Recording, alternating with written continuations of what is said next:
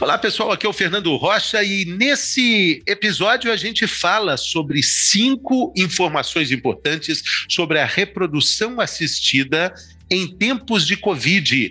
A gente tem a participação do médico ginecologista, especialista no assunto, doutor Alfonso Massaguer. Vamos lá, doutor. Cinco informações importantes que a gente precisa saber.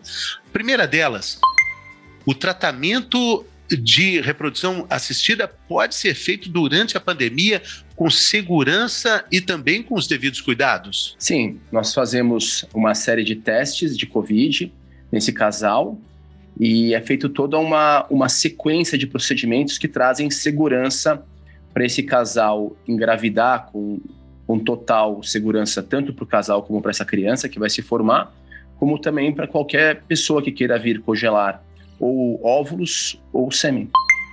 Número 2. O número de óvulos fecundados, por uma questão de legislação do Conselho Federal de Medicina, está agora restrito a apenas oito. Sim, houve uma nova resolução do Conselho Federal de Medicina que restringiu a formação de, no máximo, oito uh, embriões.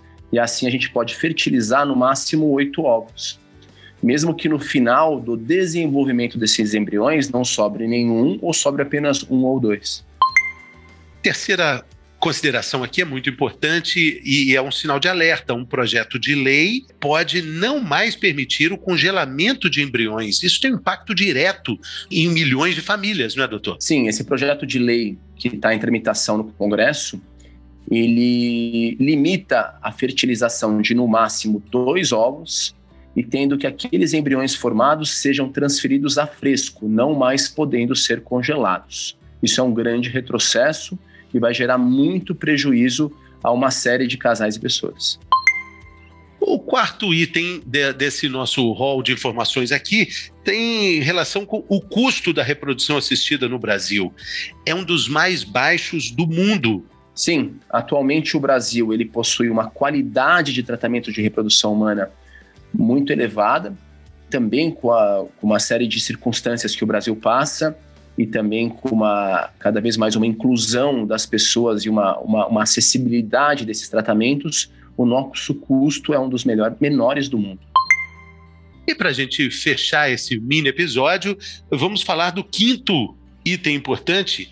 A qualidade do tratamento no Brasil não deixa nada a desejar aos tratamentos considerados de excelência feitos nos Estados Unidos tudo que há de melhor no mundo o Brasil tem quando a gente se refere à reprodução humana, tá?